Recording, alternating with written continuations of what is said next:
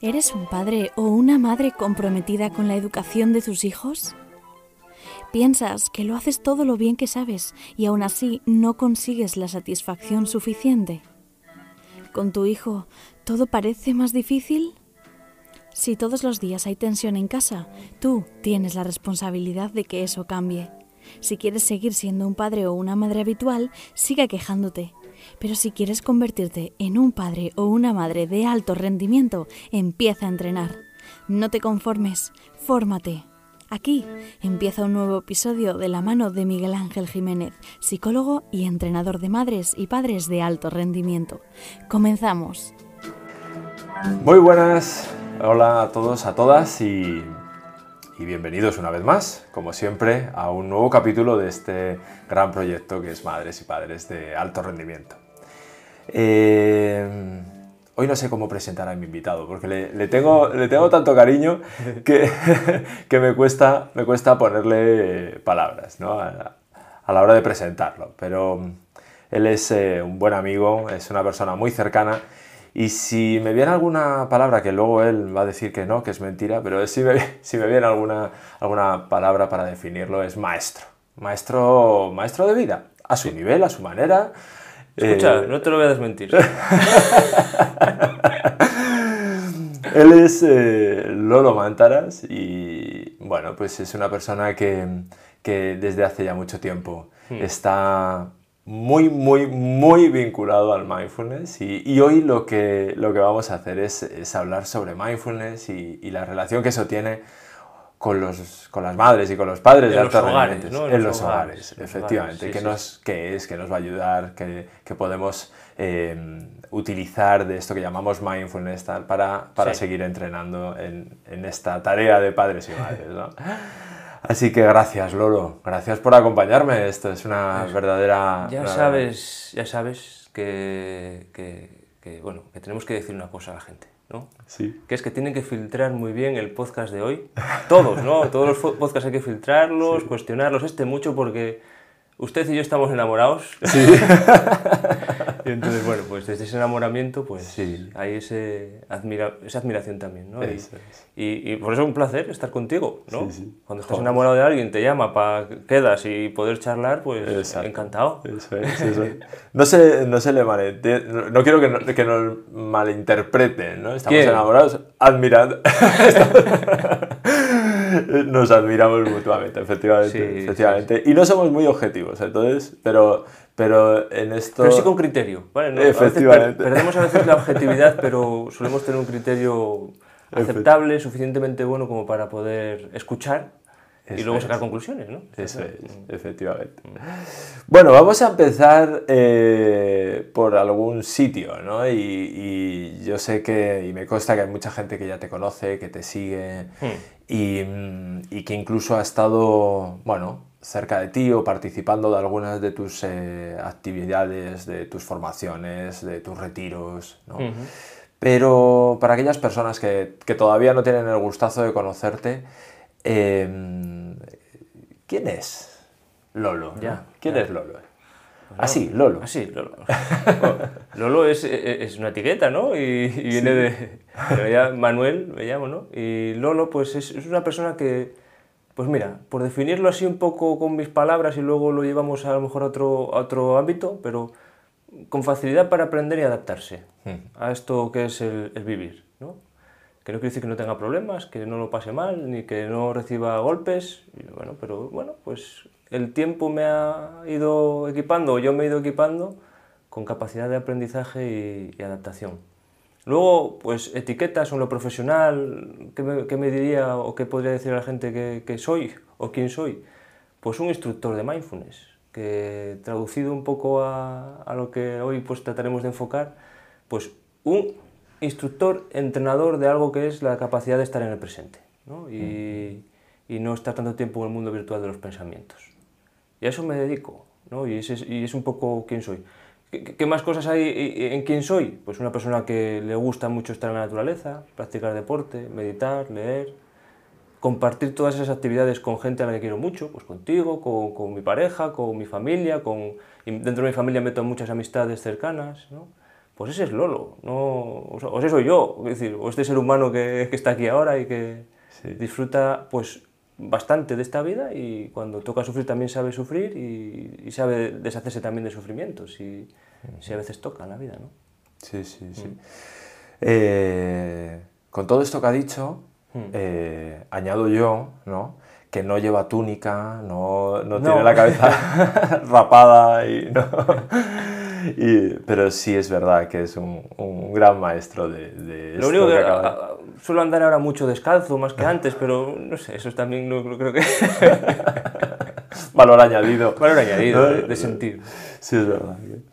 Pues eh, para las personas que además ya no solo que no te conozcan o, o que no se hayan acercado a ti de alguna manera, eh, también para aquellas personas que, que- que todavía no, no conocen mindfulness, no saben lo que es eh, mindfulness. ¿no? ¿Qué- ¿Cómo lo definirías tú así, para que todo el mundo bueno, lo entendamos fácilmente? ¿no? ¿Qué es mindfulness?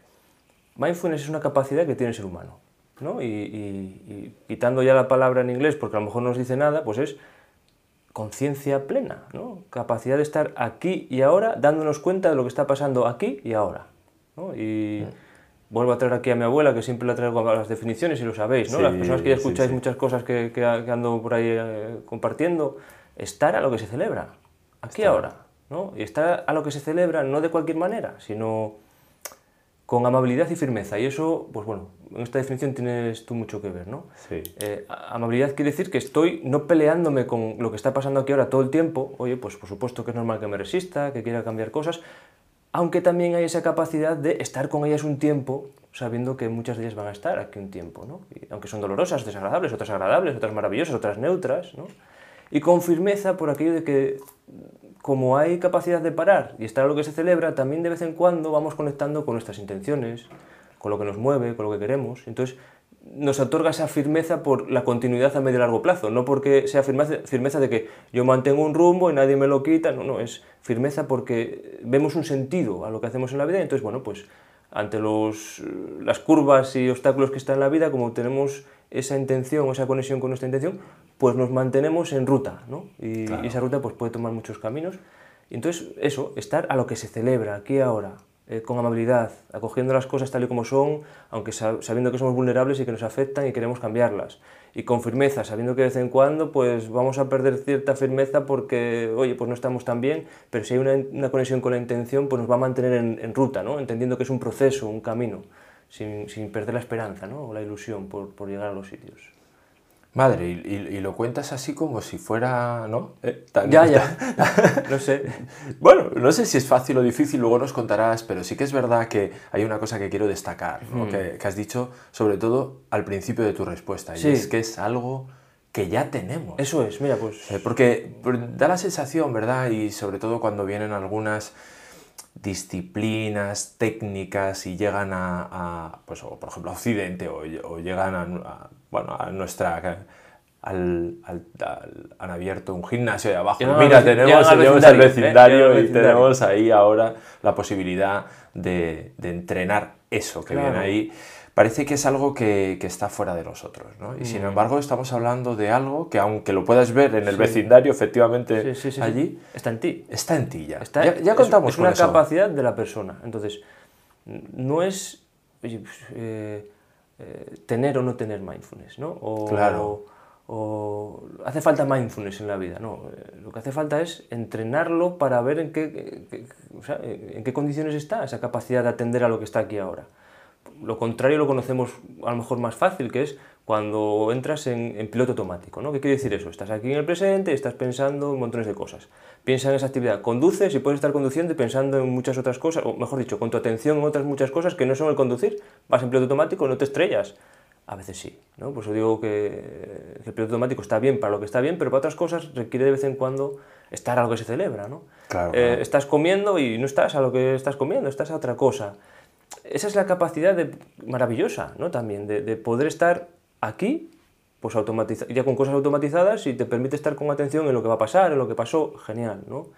La otra capacidad es esa, la de estar en el presente, que se conoce como mindfulness o conciencia plena, que es, que, que el problema no es que, que, falte o que no esté, el problema es que no suele estar bien entrenada últimamente, porque el, piloto automático, el vivir con prisas y, y, mucho tiempo con la atención en el mundo de los pensamientos es como lo que se está comiendo ahora al estar en el presente. Y resulta que pues, los beneficios que tiene eh, estar en el presente pues, son muchos. Es más, es algo necesario para el ser humano para poder vivir de una manera saludable o mm. en equilibrio, siendo capaces de, recuperar, de recuperarnos de los obstáculos o de las adversidades. Entonces, no es, si, es que yo no creo en el mindfulness, es absurdo, ¿no? Es como decir, no, es que yo no creo en las orejas. Sí, eh, claro. Podrás decir, pues no creo en el entrenamiento del oído de tal, lo cual lo entiendo. Entonces, sí, sí, sí, puedes decir, pues no creo en lo que haces tú, Lolo, porque tu entrenamiento pues no estoy alineado. Pues perfecto, pero no es que creas en mindfulness o no, eso no es ni una moda ni nada, es algo que tenemos los seres humanos, ¿no? Y que hay muchas maneras de entrenarlo, de desarrollarlo, de, de alimentarlo, de mantenerlo, ¿no? Y bueno, pues es un poco no sé, lo que, lo que tratamos de, de, inspirar o, de, de, compartir en estos podcasts. ¿no? Vamos a encontrar un camino para practicarlo. Claro, ¿no? claro, claro. Mucho de lo que, en lo que has dicho, yo creo que ya queda implícito de alguna manera lo que ha aportado en ti hmm, eh, ese entrenamiento en, mindfulness, ¿no? Pero ¿qué dirías que, que, te ha aportado a ti o te aporta actualmente hmm. el vivir mindfulness, o el vivir ¿no? entrenando y poniendo el, foco en esto que, que, tenemos delante, el presente y, el, ¿no? Mm. lo que se celebra, como decía tu abuela. Mira, yendo un poco a, lo genérico, ¿no? y luego si quieres te cuento algo más en concreto. ¿no? Es como que el mindfulness me ha permitido eh, no vivir a merced del impulso. ¿no? Eh, ¿El impulso qué es? Pues el impulso es tengo hambre, tengo que comer. Bueno, pues ese impulso es, bueno porque te hace ir a por comida, ¿no? Ahora, eh, en esta sociedad en la que vivimos, eh, incluso escucho, muchas veces escuchas, es que tengo que comer. Tienes que comer. Hay un impulso de que tienes que comer, pero tú ahora lo puedes sostener. Entonces, ¿qué me ha aportado el mindfulness? La capacidad de parar, darme cuenta de los impulsos y no estar a merced de ellos y poder elegir otra acción. Pues bueno, tengo ganas de comer, pero ahora puedo estoy otra cosa, estoy aquí con Miguel, ya comeré. Porque si, si estoy solo a merced del impulso, pues me levantaría y no, es que tengo que comer porque si no me da un bajón de azúcar. Y me encuentro una película de, tremenda para, para, decir que el impulso, oye, soy capaz de verlo. Pero lo mismo con cuando alguien me ofende. Veo el impulso, ¿qué impulso? Usted, pues cuando alguien te ofende, pues no, no te enfades, no, el enfado viene. Claro. Ahora, si tú tienes esa parte mindfulness o conciencia plena, eres capaz de parar o ves ese enfado y te das cuenta del enfado, pues puedes elegir cómo va a salir ese enfado, ¿no? O en qué momento va a salir, o cómo, no sé, hay, capacidad de parar. Entonces, ¿qué me dio mindfulness? La capacidad de parar, ¿no? De parar, de darme cuenta, de, ser consciente y, ver más de lo que veía antes para poder tener más sabiduría, ¿no? Entonces, eh, jolín, pues eso ya en lo genérico. Eh, llevándolo a cosas concretas, tengo mejor concentración. Disfruto más cuando, cuando salgo a correr eh, y, bueno, y estoy por ahí haciendo deporte. Eh, mis relaciones personales se han, mejorar, se han mejorado un montón. ¿Por qué? Por la capacidad de estar presente en la conversación y ahí con esa persona, acogiendo las cosas con amabilidad y con cariño. ¿no? Eh, más cosas. Descanso muy bien. Me ha ayudado a alimentarme mejor porque soy muy consciente de, cómo, de cómo. ¿no? Y me ha abierto a, poder abrirme a otras personas que te cuentan cómo mejorar en la alimentación, en el deporte, en el aprendizaje. Eh, no lo sé en la parte laboral, a la hora de, llevar mi profesión, eh, pues incluso a ser, tener mayor creatividad. Y, no es porque, porque me haga mágico el mindfulness, es porque cuando desarrollas esta capacidad armonizada con el piloto automático, pues ya está. Aparecen cosas que no están cuando no tienes entrenada esta capacidad. Es como la persona que quiero subir a, al Urrieyu. Bueno, pues no es ni mejor ni peor persona la que sube o no sube al Urrieyu. Pero si tienes capacidad de subir al Urrieyu, quiere decir que tienes ciertas condiciones físicas que luego a la hora de en tu día a día también te van a ayudar, ¿no?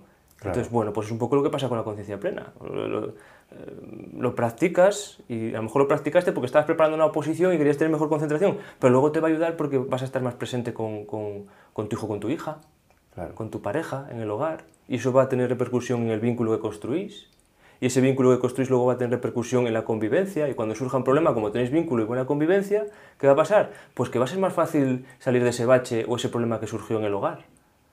¿no? Entonces por eso yo, pues llevar un poco esto... Sí, sí, no, madre, es, es Sí, algo sí, sí. Que, que sí es verdad que, que es muy genérico y muy concreto, ¿no? A la vez, porque, porque lo podemos llevar en el día a día a cosas muy particulares, Muy que nos particulares. ayudan, ¿no? Nos ayudan.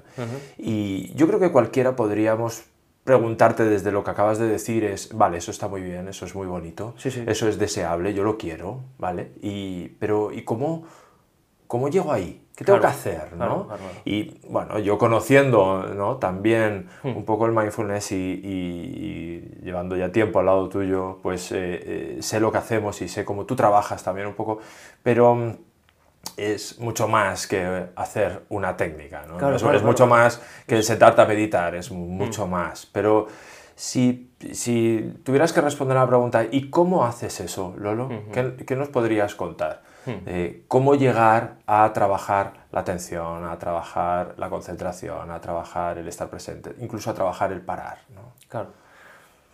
Hay muchas maneras, ¿no? Y, y luego vamos a hablar de ello seguro porque para eso es este podcast, ¿no? Eh, El hogar es, es algo que va a facilitar o dificultar el proceso de que tú te, te inicies en entrenarte en esto, ¿no? O, o desarrollar o mejorar la capacidad de estar en el presente.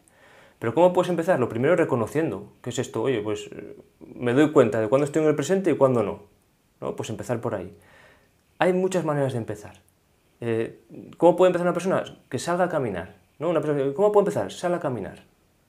Y en ese trayecto de salir a caminar, solo no tienes que hacer nada más que caminar y darte cuenta de lo fácil que te pones a pensar en otra cosa que no es lo que está allí en ese momento. Claro. Es, es- es- son- Vale, pues es una actividad que da, da pie a eso. Es muy fácil que te vayas. Tú ¿no? sales a caminar y te das cuenta de que te vas. Vale. Y entonces empiezas a, a- a me- a- a ganar en conciencia, en darte cuenta del juego que hay continuamente de la atención, yendo y viniendo del presente al, al mundo virtual, al futuro, al pasado, y entender ese juego. Por ahí yo empezaría, no una persona. Empieza por ahí. Date cuenta luego cuando estás lavándote los dientes, lo fácil que te vas a los planes que vas a hacer luego, estás calculando qué vas a coger, dejar en la casa, no sé qué, no sé cuánto, y estás ahí, o, o qué hablaste con no sé qué, o qué le vas a decir a no sé quién. Y date cuenta, ¿no? De, ese date cuenta de- del juego de la atención, para, para ver que, que- que- que controlar, controlar no lo controlamos, tiene su propia vida y se va. Vale.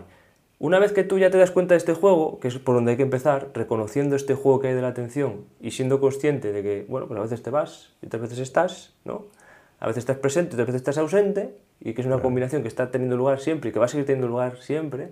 Bueno, pues ahora vamos a ver si aprendemos a traer de vuelta la atención, a influir en ella para traerla de vuelta, ¿no? No resistirlo, ¿no? Exactamente. Sino Ya simplemente está, acogerlo está ese juego, bueno, pues y volver a traerlo. Por lo mismo, caminando, lavándote los dientes, o practicando de manera formal, sentado o sentada en un cojín o en una silla o en el sofá, atendiendo a un audio de meditación, pues da igual, es lo mismo, es me doy cuenta de que la atención se va y la vuelvo a traer aquí ahora algún elemento que está aquí ahora. Puede ser la respiración, puede ser el amanecer, el atardecer, puede ser este sonido de cepillo de dientes, puede ser este paso que estoy dando ahora y sentir la planta de los pies y vuelvo. Y es un entrenamiento.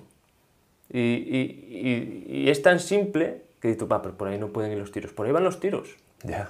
Porque si, si no eres capaz de, de influir en tu atención para traerla de vuelta cuando estás en un entorno seguro, sin problemas, ¿cómo la vas a traer cuando te venga una, una intensidad emocional alta? Eso es. O, o- o un problema en la vida. ¿no? Nos entrenamos para cuando venga. Si, si, si- yo ya lo digo aquí, la vida da hostias, da golpes. La persona que no, voy a ver si los esquivo todos. No los vas a esquivar todos, vas a esquivar los que puedas. Claro. Pero algunos no vas a poder esquivar. Sí, sí, la pérdida de un familiar querido, alguna enfermedad, algún problema económico, eh, no los vas a poder esquivar. Alguno te va a tocar. Entonces, en la medida que tú tienes conciencia plena, capacidad de estar en el presente, volver aquí ahora para no perderte en el mundo de los pensamientos y las películas que te va a montar en ese momento, ¿no? y a no estar a merced de la impulsividad que va a traer pues todo ese mundo emocional, hormonal, ¿no? que te va a poner en, en cierta plataforma emocional, pues en- entrenaría por ahí, ¿no? traer de vuelta la atención. Entonces, lo que me decías, reconocer, salir, a a estar más tiempo en la naturaleza, empezaría por ahí. No es lo que le diría a una persona. Me viene ahora, Miguel, que a lo mejor me dice la persona, llame, pero es que no tengo ganas, no apetece". Bueno, pues igual hay que empezar por, por ver las consecuencias, el precio que estás pagando por no hacer ese entrenamiento. Ya. También darte cuenta, al final Darte es un darte cuenta. cuenta, darte Re- cuenta de en qué momento es que estás. No, no apetece, no tengo tiempo. Mira, no es ni que no te apetezca ni que no tienes tiempo. No es ninguna de las dos cosas. Tiempo tienes, porque se puede practicar mientras haces cualquier cosa que hayas automatizado. O sea, no tienes que reservar nada especial. Tú en tu día no tienes que guardar ningún tiempo para practicar. Ahora lo puedes hacer para hacerlo de manera formal, como yo hago personalmente, que a mí me gusta hacerlo así. apetecer no es un tema de apetecer o no apetecer, es que te estás contando una película para no hacerlo, porque el piloto automático se cuenta su propia película para que no lo hagas. Entonces, Claro. el momento que eres consciente de a dónde te lleva una cosa y a dónde te lleva la otra, y empiezas a, a pararte a, a dar, pues, bueno, pues empiezas a cambiar maneras de proceder, ¿no? Sí. Y a veces pues necesitas ayuda. Porque cuando estás en no veo nada, pues joder, pues alguien te tiene que decir, pues mira, ven por aquí, que tengo un poco de luz. Claro. Y a veces pues no lo ves en tu vida. Pues tampoco pasa nada. Pues ya está, ¿no? Hay gente Habrás que pagado- vive... irás claro. a pagar, pagarás un precio alto, lo vas a pagar.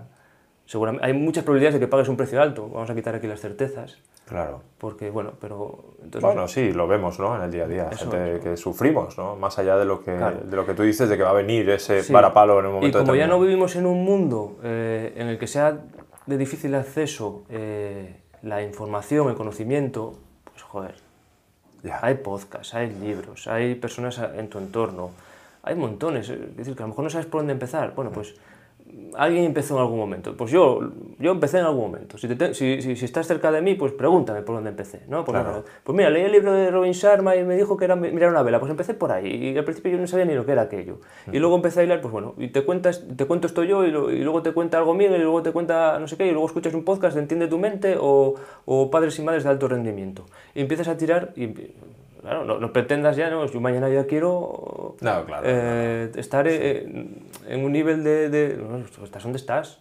Claro. Además- Mira, me, me viene, según lo escuchas, eh, por el, por- también por, por unirlo, ¿no? Con, con, digamos, con el, con el tema de padres y madres sí, de alto rendimiento Y, y- y- y esa función que tenemos como padres, ¿no? Me viene que, que mm, eh, también a veces los padres y las madres queremos que cambiar las cosas ya, ¿no? Y queremos las cosas como que sean de una impulso. manera diferente. Es el ¿no? impulso. Eso es. Y con nuestros hijos, eh, pues sí, todo en la cabeza eh, podemos incluso idealizarlo, pero luego la realidad, pues como la vida, te trae, ¿no? A veces dificultades, a veces unos retos mayores, otras veces menores, dependiendo de tus circunstancias, ¿no? Eh, en esa línea, Lolo, ¿tú qué piensas que... eh, ¿Cómo le puede ayudar el mindfulness a, a un padre o una madre para que eh, vaya avanzando en este, en este entrenamiento de, de ser padres y, y madres de alto rendimiento? ¿Qué papel juega ahí el, el mindfulness? ¿Cómo les puede ayudar? Vale. Mira, en un hogar, ¿no? El- las personas que formamos parte de ese hogar eh, estamos aportando, dándonos cuenta y sin darnos cuenta. ¿no? Entonces, mm, cuando un padre o una madre, o, o un hijo o una hija, que bueno, eh, un poco la función, o, en este caso la responsabilidad está más en el padre y la madre, porque pueden ser más conscientes de lo que están aportando en el hogar, ¿no? De- empiezan a traer la atención aquí en el momento presente, a lo que se está celebrando. ¿no? Y empiezan a darse cuenta la- al principio de la dificultad que hay, porque tienes responsabilidades, tu trabajo, los problemas que hay en el trabajo, el mantener el, hogar, que ya requiere, claro, voy a estar yo aquí, si yo tengo que estar recogiendo la cocina, fregando tal. Bueno, hay montones de cosas que van a, a- a estar ahí, como evitando que puedas traer la atención al momento presente tanto como tú desearías, está claro. Te secuestran la Te atención, secuestran. ¿no? Sí, son ladrones de Claro, pero es parte de la vida. Sí, ¿no? claro. Pero si tú no tienes el músculo trabajado de influir en la atención para traerla de vuelta y poder estar allí en ciertos momentos que hay que estar, ¿no? pues va a ser más complicado. Entonces, ¿qué le aporta a un padre o una madre el entrenar la conciencia plena o mindfulness? Que va a ser más probable que esté presente en el momento que hace falta estar. Habrá otros momentos que a lo mejor no... Qué pues, oye, importante es eso, Lolo, Claro. qué importante, porque ese momento en el que realmente hay que estar, hay que identificarlo también. Sabiduría, Claro, ¿no? eso es, sabiduría. Padres y madres de alto rendimiento, yo escucho este podcast. ¿Qué me aporta sabiduría? ¿Para qué? Para poder discernir. Va a haber momentos de emergencia, va a haber cosas que tenga que hacer, pero va a haber momentos en los que voy a tener que aparcar todo para estar. Y, y- y o sé estar y traer de vuelta la atención, o a veces me voy a quedar atrapado en, eso- en esos pensamientos y va a ser la excusa perfecta para no estar, porque así me evito hasta el marrón de, de ten- de este dolor y esta molestia al tener que tener esta conversación con mi hijo o con mi hija, ¿no? O con mi pareja, o con mi madre o mi padre. ¿no? Entonces, por eso, ¿qué te trae? Te trae ser capaz de estar cuando hay que estar y discernirlo. Y eso va a facilitar mucho que luego haya un vínculo de verdad. ¿no? Y, y- y- poder discernir ¿no? entre, vale, sí, es que tengo muchas cosas que hacer, sí, pero es que hay una cosa que es, ahora es lo que toca. Y sé que es lo que toca. ¿no? Incluso sé que ahora tengo que sostener esta incomodidad en, en este hogar porque, yo qué sé, ¿no? Lo que te toque. Entonces, eso es lo que me va a aportar el mindfulness. Ya no es que, es que vamos a ser todos más felices, voy a estar cuando haya que estar. Y lo voy a hacer con amabilidad y con cariño, porque igual algún día, por lo que sea, pues no estoy. Claro. Porque, oye, pues tengo mis cosas. Claro, También no pasa a- nada. Soy vulnerable y, y a veces Claro, no sé estar. Pues aprendo para la siguiente si puedo aprender y si no, pues ya pasó esa. Ya Claro. estoy en esta. ¿no? Claro. No sé. claro. Yo creo que, joder, es, eh, es, eh, se me ponen los pelos de punta, Lolo, de escucharte, de verdad. ¿eh? Es, Mm. Sí, es- sí. es algo, es algo maravilloso lo que dices, yo creo que con mucho, mucho sentido, ¿no? Y, Mm. y, y creo que no quieres decir, voy a decir lo contrario, ¿vale? No quieres decir que un padre o una madre de alto rendimiento no se enfada. No quieres no. decir que una madre y un padre de alto rendimiento no se equivoca. O que en un momento determinado no está. No, es no, quieres decir para eso. nada, para es nada. todo lo contrario. Hablamos de me enfado con conciencia. Claro. Eh, me equivoco con conciencia. Cuando me enfado sin conciencia o sin estar aquí, pues estoy a merced de todos los impulsos y todos los patrones que estén ahí grabados y va a salir lo que tenga que salir. Bueno, pues de vez en cuando a lo mejor será útil, cada vez menos. Ya. Igual Pero fue efecto- útil cuando fue útil el vivir a merced del impulso, eh, pero ahora ya no. Ahora es mucho más útil sé estar bien el enfado, que eso tú no lo puedes evitar. Claro. El enfado, la tristeza, el miedo, son cosas que surgen en algún punto del camino porque son emociones que están ahí y han estado ahí porque vienen aquí para ayudarte a algo. Entonces, si hay conciencia, mm, es, es donde, donde tú te vas a poder eh, apoyar para que, haya, para que haya más fluidez en lo que va a pasar. Si hay un error, pues va a haber más fluidez para estar con ese error. Incluso más amabilidad, más cariño para estar con ese error. ¿no? Y más aprendizaje. Y más aprendizaje. Sí. Con más conciencia aparece el aprendizaje con más facilidad. ¿no? Entonces, no es- el problema no es ni, ni el estrés, ni el enfado, ni el miedo, ni la tristeza, ni, ni- ni que tu hijo o tu hija suspendan, ni, ni que hayas tenido una discusión con tu pareja. El tema es con cuánta conciencia estás viviendo tú eso, de qué te estás dando cuenta. Claro. ¿no? Entonces, si tú te entrenas para darte cuenta de más cosas, que no de todo, es que además no, es que me voy a dar cuenta de todo, de todo no te vas a dar cuenta no, nunca, todo. te vas a dar cuenta de muy poco. claro. Pero con ese poco, si hay conciencia, puede marcar las diferencias, ¿no? Sí, sí, eso que decías de la libertad, ¿no? De darte cuenta de esto, por lo menos tienes ahí un espacio de libertad. Libertad, eh, para bueno, poder dis- discernir si puedes elegir. Claro, es, me, ha, me he cabreado mucho porque mi hijo ha hecho o no ha hecho esto que quería, ¿no? Y, pero soy consciente, Lo soy consciente y tengo ahí un pequeño margen de libertad para decidir cuál va a ser mi respuesta después. Ah. Y no me dejo llevar por ese impulso en el que le grito, le amenazo, le castigo, le pego incluso, yo qué sé. Sí, sí, sí, ¿no? sí. El patrón o la es ese- impulsividad que tenga ahí grabada, y grabada o como sea, y sale. Joder, pues Claro. tengo, tengo más posibilidades. Claro. Mm. Y, y yo creo que eso sí que es una característica propia de los padres y madres de alto rendimiento que yo, yo ¿no? Eh, pongo encima de la mesa porque no es tanto la técnica de no castigues a tu hijo, ¿no? Eso no, no, no sirve de mucho, incluso no tiene a lo mejor ni sentido castigar o no castigar la técnica como tal, ¿no? Mm. Sino el darnos cuenta de por qué o para qué haces eso, qué consecuencia tiene para él, para el niño, digo, la Sí. niña, también para ti y para la relación entre ambos y como tú bien decías en el vínculo, ¿no? Eh, se ve afectado. Claro, si, si, si hay... con- Mira, el ejemplo que pones del castigo. Como todo, el cas- hay una frase que, que, que- que es, bueno, se, se escucha mucho a Gorka Vázquez, el colega mío este, ¿no? Que es un crack y, y- y también aprendo mucho. ¿no? Y dice, que tampoco será de él la frase, pero es, no es un problema de algo en concreto, es el mal uso o el sobreuso. O- Ya. O, el cómo, ¿no? Entonces, eh, el castigo, pues, yo aquí lo digo con todo el cariño para padres y madres, pero bueno, es como... Hemos crecido. Hemos crecido con él, o no, no castigo. sé, pero es como un arma de, de destrucción masiva indiscriminada, ¿no? Ya. Como no tengo más... Lo hago sin, si se hace sin, sin, sin conciencia, pues lo hago porque es que es lo que toca. Me lo hicieron a mí, yo lo seguiré haciendo y es que es lo que funciona. El palo y la zanahoria, el palo y la zanahoria, ¿no? Y te lo cuentas así y hay mucho más. Y ahora, si tú cuando estás, eres consciente de lo que está pasando allí, aprenderás para la siguiente. Claro.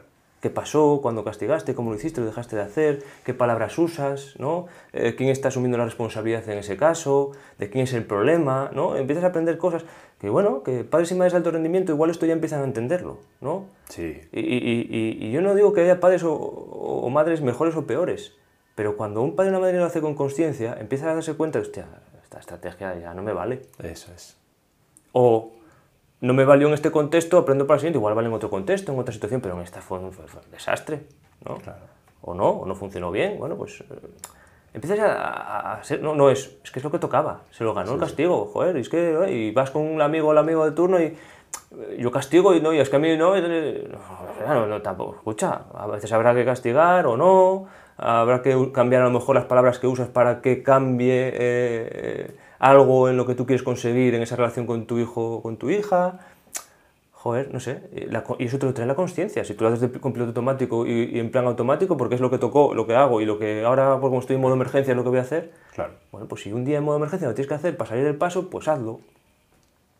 Pero porque te funcionara una vez, no quiere decir que luego con... Imagínate, te funcionó con tu hija con los 5 años que la castigaste, no sé qué, te funcionó, hostia, qué bien me vino, que... pues te vino bien, ya está. Como te vino bien, con 15 años haces lo mismo. Ya. Oye, que esa, que esa, esa niña de 5 años ahora es casi una mujer total, con otras vivencias, otras y tú ya eres tal, y el mundo ha cambiado, el contexto ha cambiado, igual no es ni la misma casa, ni, ni, ni el mismo lenguaje, ni el mismo... Y el motivo por el cual le castigas. Claro, ¿no? Entonces, es- es- efectivamente, Tocará que haya conciencia para otra. ir cambiando aquellas cosas que a lo mejor funcionaron, pero ya no funcionan, y funcionarán en el futuro. Y es esa capacidad de poder bailar con la vida, ¿no? No es... eh, yo soy de los que son así, y soy de los que castiga, y claro, yo soy... Bueno, pues a veces usarás eso, y otras veces usarás otra cosa, tal, y, y entonces tendrás una caja de herramientas, y tendrás muchas herramientas, y aprenderás a usarlas, entonces, bueno, pues cuando hay que clavar un, un- un clavo, pues ti- tienes varios tipos de martillo, pues qué bien, ¿no? Porque a veces un martillo viene mejor que otro. Ah, yo con un martillo me arreglo, yo con un mazo lo arreglo todo, ya, pero un día a lo mejor pues te viene un... Sí, sí, a mazazos tampoco. Te- y, claro. un tornillo también con el mazo. un tornillo. Bueno, pues igual un destornillador, ¿no? Claro. Pues con- con- yo creo que en el hogar pasa mucho eso. Eso. Que creemos que con el mazo puedo arreglarlo todo. Porque me vino bien una vez, o en mi casa lo hacían así, o, o- o lo leí en un libro, o, o lo dice el listillo de turno, porque lo mejor, "Ah, lo dice Lolo, ¿no? Que ahora hay que meditar todo el mundo. No, bueno, no, yo qué sé. No sé. ¿no? Sí, vendrá bien, no valóralo vendrá bien. Igual claro. es otra, hay otra forma de hacerlo. Joder, oye, Claro, claro. Mm. ¿Y por qué crees, Lolo, eh, que seguramente hay muchas variables, eh, y no es tampoco eh, mi intención definir claramente aquí los motivos reales por los cuales mm, hay falta de esa conciencia en los domicilios, ¿no? Pero, ¿cuál crees tú que puede ser alguna de las de los motivos por los que los padres y, los y las madres nos falta ese, esa conciencia, ese nivel de conciencia para darnos cuenta de todo esto de lo que estamos hablando? ¿Cuál es el motivo o los motivos que tú ves? Mira, tengo la sensación, porque yo no he vivido en todas las épocas de la historia, vivo, he Claro. vivido en esta, que es un momento de la historia en el que tenemos facilidad para tener acceso al conocimiento. ¿no? Es mi sensación, mi sensación. ¿eh? Y veo dos factores que ahora, según estabas hablando, me vienen. Uno es la prisa, ¿La prisa? la prisa, y otro es la ignorancia. Yo sé que mucha gente se enfada conmigo porque digo que somos ignorantes, pero es que es la ignorancia. ¿no? Entonces, un padre y una madre, como cualquier persona en este planeta, muchas veces no hace lo que toca hacer o, o no puede estar comportándose como quisiera comportarse por la prisa, por las responsabilidades, porque tengo que acabar esto, porque tengo que cumplir con no sé qué, no sé cuánto. Entonces empieza a meter montones de cosas y la vida se empieza a apretar tanto que deja de haber tiempo para pararse en lo importante. ¿Cómo parar y bajarse de la prisa? Ganando en, sabiduría, ¿no? Que parece aquí como una pescadilla que se muerde la Sí, cola, sí, ¿no? sí, pero eh, eh, se entiende que tiene. Hay mucha ignorancia. Claro. Y voy a decir aquí, y lo digo con todo el cariño del mundo, pero cogería en cualquier hogar a un padre y una madre y les diría, "Venga, tiempo que dedicas a elegir eh, eh, las vacaciones, tiempo que dedicas al coche, al móvil, a qué ropa, a, a qué lugar vas a vivir, el piso, la casa, tus planes financieros. Y, voy a decir, y podríamos decir, y, y me- y montones de cosas listados que aparecen tal, y, eso es una cantidad de tiempo enorme y luego, bueno, tiempo que dedicas a jugar de manera plena con tu hijo con tu hija. Hostia, empieza... Hay de todo, ¿eh? Estoy generalizando, ¿eh? Y, y- Sí, poniendo aquí un sí, ejemplo sí. De, de lo que siento un poco que es que hay tantas cosas que, de- que llaman o reclaman nuestra atención.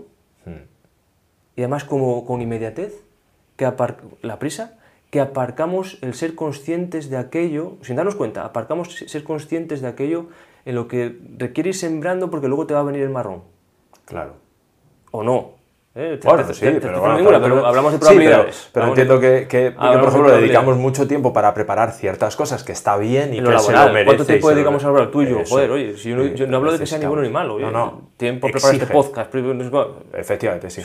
Ahora, ¿cuánto tiempo le dedicamos a cuidarnos y a prepararnos también para ser padres y para ser Claro. madres? Incluso antes de tener a un hijo, pero luego durante toda la vida que eres padre o madre, ¿cuánto tiempo le dedicas a eso? ¿no? Claro. Ahí yo, yo entiendo que la ignorancia a la que te refieres es un poco el, el- el tampoco implicarte en, en- en darte cuenta, en, en- Mm. ver ¿no? eso que decías, de, de ampliar tu capacidad de, de- de- Sí. de- bueno, pues de, ver si, si lo que yo estoy haciendo cada día tiene el efecto que yo eh, quiero o persigo a medio plazo, a largo plazo. ¿no? Claro. Eso es, sí. Sí, ignorancia, sigo hablando de ese tema, ¿no? Porque joder, gente que esté escuchando este podcast, pues ya tiene una intención, está mostrando una voluntad, ¿no? Porque están escuchando este podcast, ¿no? Pues que ese es el camino de, de arrojar algo de luz en algo que tú crees que te va a venir bien arrojar luz. Yo no soy padre. Escucho el podcast de, de padres y madres de alto rendimiento porque es que me aporta un montón. Muchísimo. ¿Qué me aporta? Que gano luz en ciertos aspectos para mi hogar. Y vivo con mi pareja, muy feliz con mi pareja. ¿Tenemos conflictos? Tenemos conflictos. Pero hay luz también. Y esa luz la aporta el ir, des- ir haciendo que sigo siendo un ignorante, sí, pero en ciertas cosas gano en sabiduría, en aquellas que me importan. Entonces dedico tiempo a ello. Y lo digo porque, eh, porque la ignorancia, no sé si quién es Aristóteles, si solo hay un mal, eh, la ignorancia, un bien, el- la sabiduría, ¿no? Y lo digo de corazón, porque es que eh, luego puedes escuchar o escudarte en frases como bendita ignorancia, lo bien que vives sin ser... No, la hostia que te viene luego es enorme. Sí. Voy a decir otra vez. Las altas probabilidades de que te lleves un golpazo en el morro es enorme. Incluso que no lo veas venir. No lo vas a ver venir No lo vas a ver venir, Entonces, no, llevaba a los hogares. Y, joder, mi profesión está muy ligada a padres y madres y ver lo que sucede en la evolución de, de- de todas esas criaturas que se hacen adolescentes y luego personas adultas. ¿no? Pues llevo ya unos cuantos años y he visto personas desde, desde que eran pe- de pequeñinas ya hasta que son, eh, están en la universidad y acabando la carrera. ¿no? Y con el tiempo las veré hasta trabajar. ¿no? Jolín, ostras, eh, en aquellos hogares en los que había más conciencia, y insisto que no es un tema, a veces es un tema de contexto, que te tocó en la vida, tuviste suerte y hay más conciencia en ese hogar, venga, lo que quieras. Pero es que ahora ya tenemos acceso también a, a poder meter algo de conciencia. poder entrenar, Y, quitar algo de claro, ignorancia en nuestro eso hogar, ¿no? eso. Y, y es un tema de entrenamiento, Miguel. Y, y por eso digo que, que- que está muy bien decir, es que no sé por dónde empezar, no sé cómo hacer, es que claro, lo habléis muy fácil, tal, es todo muy- ya lo sé que hablar es muy fácil, pero también es muy fácil ponerse a dar el primer paso. Sí.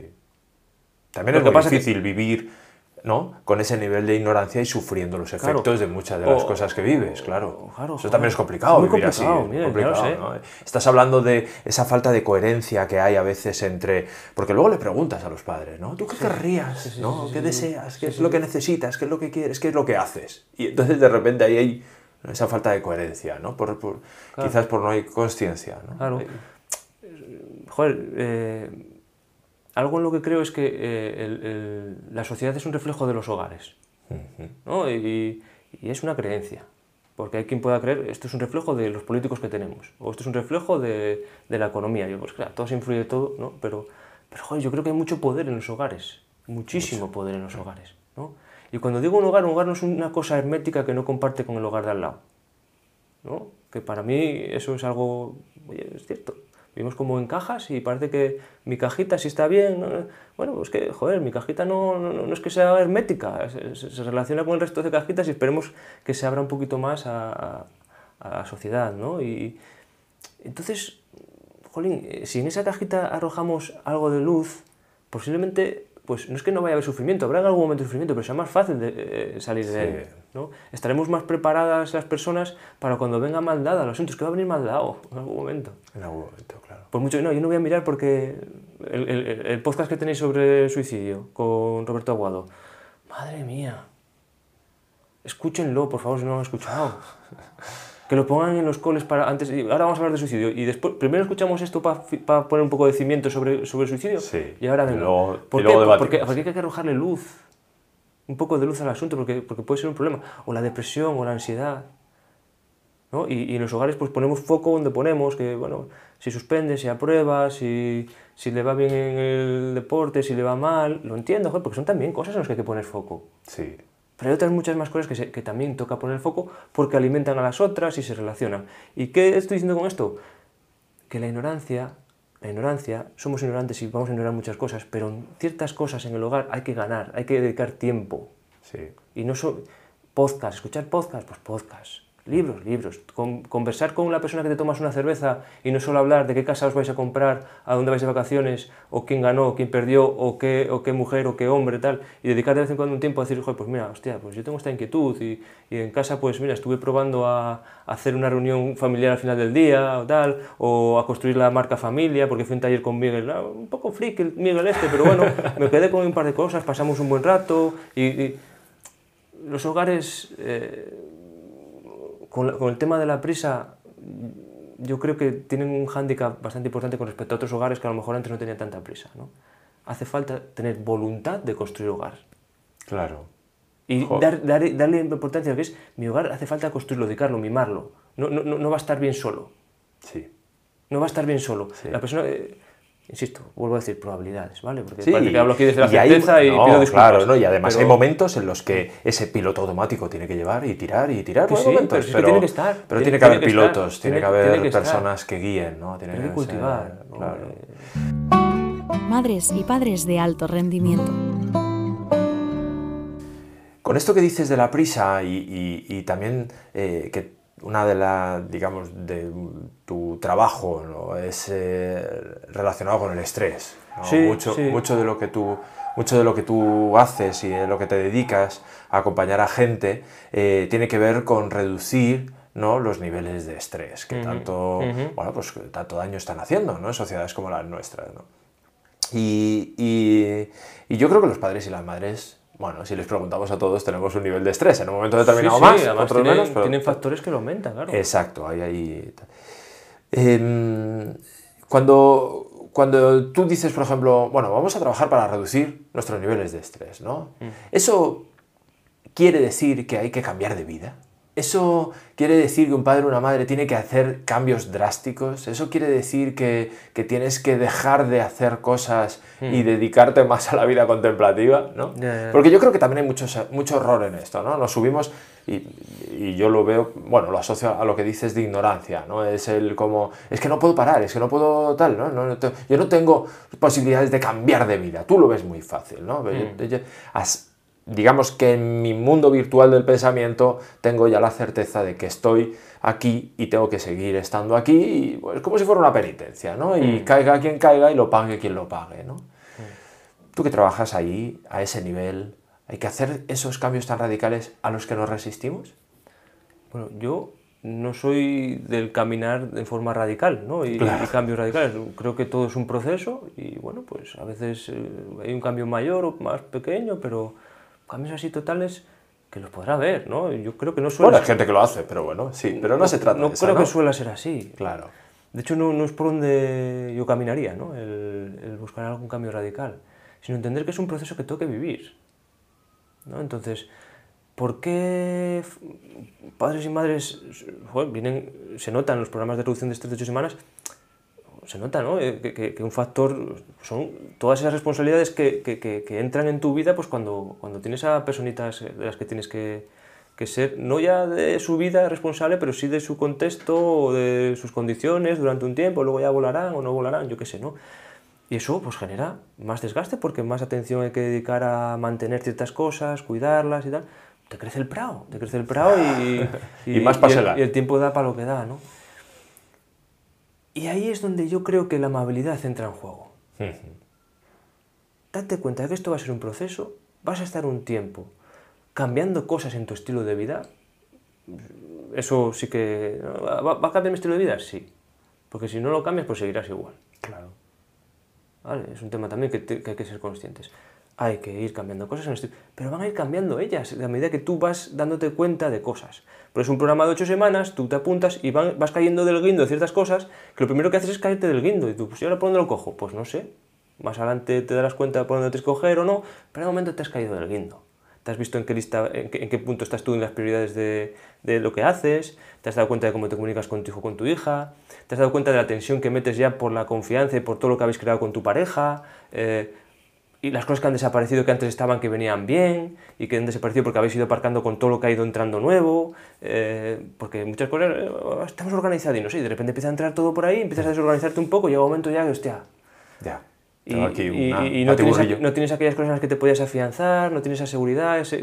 Bueno, pues ahí va, yo creo que son pequeños pasitos cada día de de ir ganando en, presencia de corazón, ¿no? de volver aquí al momento presente, por supuesto que planificar, por supuesto que recordar por dónde van los tiros y, por dónde, y qué cosas del pasado me pueden ser útiles, pero luego también aprender a volver aquí ahora para soltar un rato, para descansar, para, porque si no, yo lo primero que, que suelo decir es, bueno, a lo mejor no puedes cambiar nada ahora de golpe porazo, lo que sí puedes a lo mejor mejorar es descansar mejor. Claro vamos a ver ya, ya, es, ya, es, mucho. Vamos a ver si por ahí se puede ir a descansar mejor. Venga, y si ya descansas mejor, ya vas a poder ir a hacer, vas a tener mejores condiciones para ir a por lo siguiente. Y por lo siguiente a lo mejor es que ya eres capaz de, de, de, ajustar un poco las prioridades de tu vida. Venga, y, y, cambiar algo que estaba ahí. Y luego a lo mejor lo que cambias es que, bueno, pues practicas más deporte o te alimentas de otra manera y te viene bien. Y luego ya que sales, que eres capaz de crear... Eh, eh, eventos o, cosas que compartes con tu familia con presencia de verdad y que disfrutáis tal. No solo algo que te vendan para que hagas en familia, sino que cosas que, que también, ¿eh? sí, sí, claro. Sino que hay cosas también que tú llevas dándote cuenta que te vendría bien a ti para, para estar en esa familia, ¿no? Y son pequeñas cosillas, yo creo que son pequeñas cosillas. No se trata de, de, convertirse eh, eh, en un meditador o una meditadora. no se trata de eso. es un camino. En la misma línea justo de lo que dices y de cambios, bueno, cambios de vida, podríamos decir como radical, que no, que no es el, objetivo. Eh, mi sensación trabajando con padres y con madres es que hay cierta resistencia a que cambien la propia dinámica, ¿no? Es decir, la manera que tienen de educar a sus hijos, la manera que tienen de relacionarse con ellos, la manera que tienen de hablar, ¿no? Y, de, y la manera que tienen de escuchar a sus hijos, eh, las estrategias que utilizan. Ese tipo de cosas es algo que, bueno, pues viene de un modelo aprendido probablemente y del, criterio que tengan en ese momento. Mm. Claro, cuando se acercan a un programa de entrenamiento como puede ser el que, el que yo hago con ellos, em, evidentemente se les pone delante una alternativa, una de otras tantas miles las que sean, pero se le pone una alternativa delante, ¿no? Y hay, y hay cierta resistencia a cambiar, ¿no? Porque lo mm. que te cuentas es no, ya sí, pero, pero con mi hijo eso no vale, ¿no? En mi casa te tendrías que ver y bueno, este tipo de frases y creencias que tenemos, ¿no? ¿Crees que esa resistencia al cambio, el mindfulness, ayuda? Puede ayudar a pasar un poquito más allá, eh, que yo creo que lo has venido diciendo ahora, ¿no? Pero en estos padres y estas madres que son más resistentes al cambio y que a lo mejor hasta está, hay tensión y están sufriendo, mm. ¿tú crees que el mindfulness le puede ayudar en algo a, a bueno, saltar un poquito más allá hmm. y de esa resistencia. Yo creo que sí. A ver, detrás de lo que es mindfulness, conciencia plena, la capacidad de traer de vuelta la atención al momento presente, con esa amabilidad y esa firmeza, está la función ejecutiva, que es la capacidad de darte cuenta dónde quieres llegar, dónde estás y los pasitos que hay que dar para llegar allí y ser capaz de sostener la incomodidad un tiempo para ver si a medio y largo plazo me viene bien o ser capaces de, de posponer la satisfacción de este momento por un beneficio un poquito más allá en el tiempo, pues yo he estado en ese programa. Hmm. ¿no? Eh, ¿Cómo hablar a tus, hijos? ¿no? Y yo, hostia, yo no era padre y se ve, claro, pues a mí no parecían resistencias. ¿Cómo aparece resistencias? Si no tengo ni nadie, voy a casa y está mi pareja. Bueno, pues con mi pareja a mí me ayudó mucho ese programa, muchísimo. Y no es que estuviésemos una mala relación, maravillosa encantado de la relación que tengo con mi pareja, pero a mí me sirvió para poder fluir en cosas ahí. La resistencia está. Ahora, cuando tú tienes esa conciencia plena, empiezas a aprender a vivir con esa amabilidad, dándote permiso, te das permiso de que esto es un, bueno, voy a, voy a jugar. A veces, en, en ocasiones, ¿no? A mí me daba la sensación de que había una propuesta, porque lanzabas una propuesta en ese programa pues que, bueno, pues esta semana o esa propuesta voy a ver, cómo, yo la voy a adaptar, no sé si podéis hacerlo exactamente, Miguel, pero voy a ver cómo la puedo adaptar yo en mi casa, encima no tengo hijos, pues, pues si están mis sobrinas por aquí aprovecho y si no, pues, pues con, eh, con, gente que esté, a lo mejor si voy a un campus o si, bueno, pruebo a hacer estas cosas, ¿no? Y si no, pues nada, pues simplemente pues la dejo ahí en stand-by para poder ponerla en marcha. Había veces que nada más que acababas de hablar, ya salía, ya pero. Hostia, ¿no? Que, que- que es como un automatismo, y ahí es donde viene la conciencia plena. Claro. Cuando tú tienes conciencia plena te das cuenta de ese automatismo que te salta. Sí. y de cómo por medio está tu ego, lo que crees, eh, tu opinión y tal. Entonces, voy a aparcar un rato para escuchar a este chaval.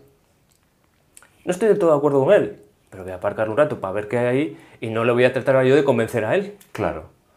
¿No? Que él está aquí, que encantado. Y además tú eres una persona que escuchas maravillosamente bien y, y encantado también de escuchar lo que te dice esa otra persona. Pero es que has, has contratado un programa para, para esto, para que tú incorpores cosas y las pruebes y las hagas. Por eso la conciencia plena mindfulness, ¿qué te trae?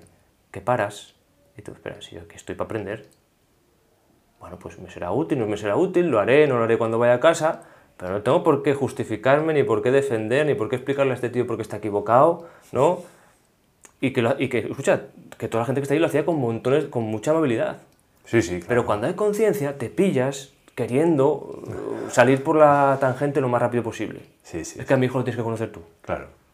Yo qué sé, no conozco a tu hijo, yo qué sé, como eres tú la que lo conoce, la que convive con él, pero ¿qué vas? Si, si- si- si estás teniendo un... Bueno, pues te están hablando de cómo mejorar el vínculo, como, pues bueno, pues si puedes mejorarlo en algo, o ya está perfecto, ya está inmaculado, ya, ya lo probaste todo en el mundo, entonces sabes que ya como ya has probado todo, tu hijo es que es irrecuperable, ¿no?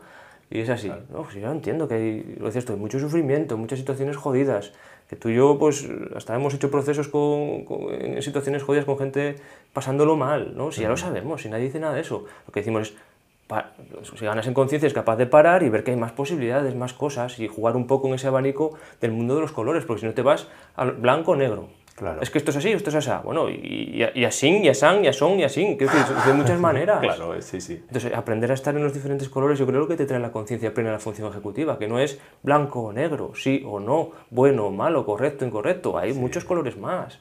Entonces, te paras ya, queriendo tú justificar desde tu posición muchas veces polarizada, ¿no? Lo que hace falta es mano dura, ¿no? Joder, pues yo que sé, a lo mejor de vez en cuando pues, hará falta, no lo sé, ¿eh? pero siempre. Pero sé consciente de lo que, Sí, no, de lo que ah, te tú provoca en ti, ¿no? Y de- Estabas diciendo, ejemplo, bueno, pues oye, pues eh, escuchar a la otra persona o, o- o qué te parece si cuando tienes esta situación en la vida con tu hijo, con tu hija, haces esto otro, tal, ¿no? Y, Sí, sí. y de repente surge en mi interior, ¿no? En, en mi interior. Ya sé lo que me quiere decir Miguel, ¿no? Tú lo que me quieres decir es esto, es que eso, bueno, pues yo creo que no. Joder, párate. ¿Tú qué sabes lo que está diciendo Miguel? ¿No? Párate y tú ves que estás comprendiendo, pero ahora, párate, ¿no? No, no, no vengas a, a decir que ahora in- interpretas, es que esto tú, tú no me estás diciendo eso, Miguel, me estás diciendo otra cosa, ¿no?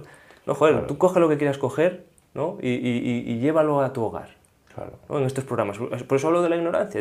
Reconócete un ignorante, di que te queda mucho por saber, por aprender y, joder, tendrás alguna oportunidad de, de cambiar cosas, ¿no? Claro, sí, sí, sí. No sé. Y, eso, y eso que todas las personas que se acercan a una formación, ya no las que, las que podemos Sí. dar eh, nosotros, ¿no? Sí, De sí, sí. cualquier formación de tal, yo creo que ya se acercan con cierta Hombre, apertura. con una apertura con una- brutal. claro, pero como hablas de la resistencia, digo, es que la resistencia es algo natural cuando vives, cuando vives con impulsividad. Sí, sí, sí. la resistencia des- desaparece un poco cuando eres capaz de parar. Claro. Y es lo que, como me preguntas, ¿qué, te, qué le aporta? Pues joder, empieza a haber menos resistencia a las cosas. Hmm. No quiere decir que lo vayas a probar todo, porque tienes conciencia. No, no, y cada uno tiene sus Y tienes tu criterio, claro, no es que sí, pierdas tu criterio, lo vas a tener. Claro. Pero lo que estás es parando y luego ya ejecutas.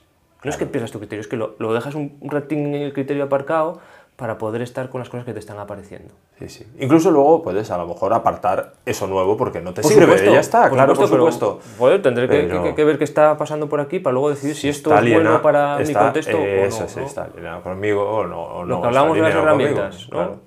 Oye, esta herramienta que me están ofreciendo, este martillo nuevo que tal, ya tengo uno muy parecido, bueno, lo siento, ya tengo este parecido, de momento no.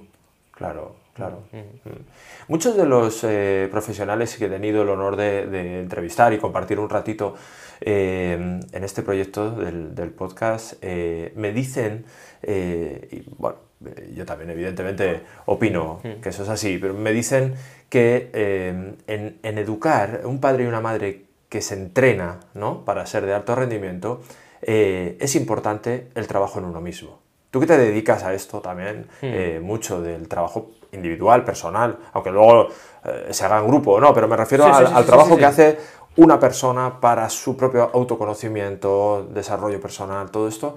¿Tú crees que un padre y una madre de alto rendimiento em, necesita, es imprescindible o, o no es importante el trabajo personal?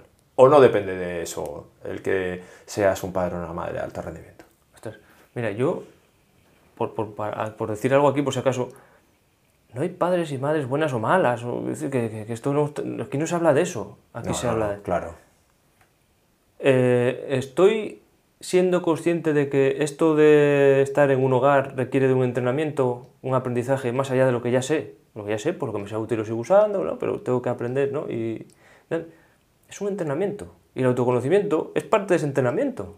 Si no lo hay, vuelvo a decir, mundo de probabilidades, precio es bastante alto, Hmm. que es el sufrimiento.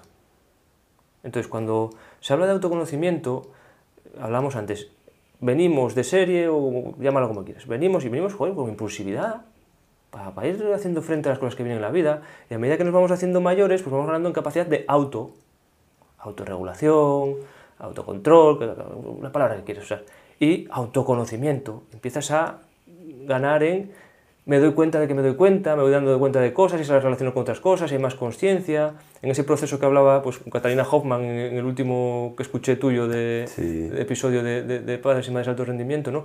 De, joder, pues esa construcción del sistema nervioso de, de, de- de- de- de- de- desde bebés a, a- a personas adultas pues va teniendo lugar y hasta los 30 años no acaba la milenización. Es un proceso.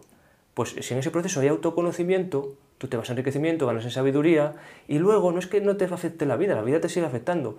Pero tú, pues como- yendo a una metáfora o un símil con con- con el mundo del mar, pues, pues tienes un mejor barco y tienes capacidad de, de- de poder navegar en, más, en, en diferentes condiciones y tienes mejor, más conocimiento de las rutas que hay. Incluso sabes discernir cuándo hay que salir a la mar y cuándo no hay que salir, cuándo hay que ir a un puerto cuándo hay que ir a otro. Eso es el autoconocimiento Claro. Empiezas a darte cuenta de, que, de las emociones, cómo, cómo tienen efecto en ti, entonces ya pues empiezas a, a saber que eso de regularlas, empiezas a ver que eso tiene un, un efecto en tu comportamiento con las personas que tienes alrededor y que eso tiene un efecto en el vínculo que construyes con ellas, y eso tiene un efecto en el hogar que tienes y la armonía que puede haber, y eso tiene un efecto en tu comunidad, y eso tiene un efecto en la sociedad, y eso tiene un efecto en el mundo, ¿no?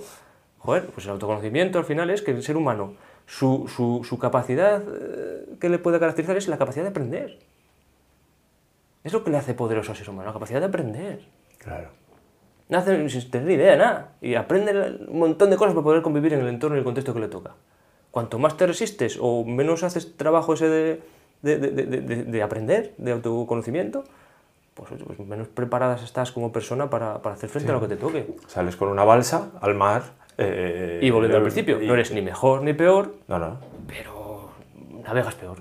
Sí, está. sí. Navegas peor. ¿Qué consecuencias tiene navegar peor? Pues que te ves, en, te ves en circunstancias jodidas más veces que la persona que navega mejor. Probablemente. Sí, sí. No es que la que navega mejor no se encuentre en situaciones jodidas, o que no quede a la deriva, o que no, no pueda naufragar, o que no pueda venir una ballena gigante y salte por el medio del barco y le reviente el barco. sí, sí. Porque hay cosas que no puedes, que están, la mayoría están más allá de tu control.